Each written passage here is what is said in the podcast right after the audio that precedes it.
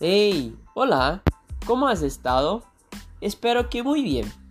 Hoy hablaremos acerca de la bandera huipala, bandera de la cual creo que ya la vistes, porque es muy representada y utilizada en las manifestaciones que ocurren hoy en día en las calles.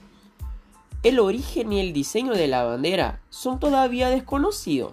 La palabra huipala significa objeto flexible, ondulante y cuadriculado.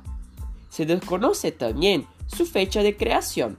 La bandera posee siete colores repartidos en 49 cuadrados. Los colores pueden cambiar su disposición en función del pueblo andino representado. Acá, en Sudamérica, existen cuatro tipos de banderas huipalas que representan distintos países, como Argentina, Bolivia, Colombia, Ecuador, Chile y Perú. ¡Qué chévere, ¿no? La huipala también es bandera oficial en Bolivia y en Perú, además de algunas regiones de Chile, Ecuador y Paraguay. Cada color de la huipala representa algo.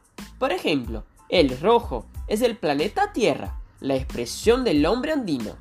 Ya el naranja es la sociedad y la cultura, la preservación y procreación de la especie humana.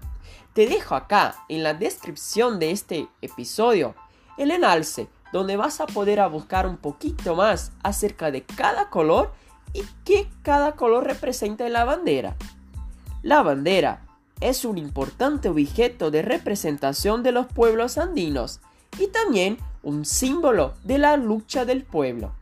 Yo soy Luis, tu profesor de español, y este es el español por nuestros oídos.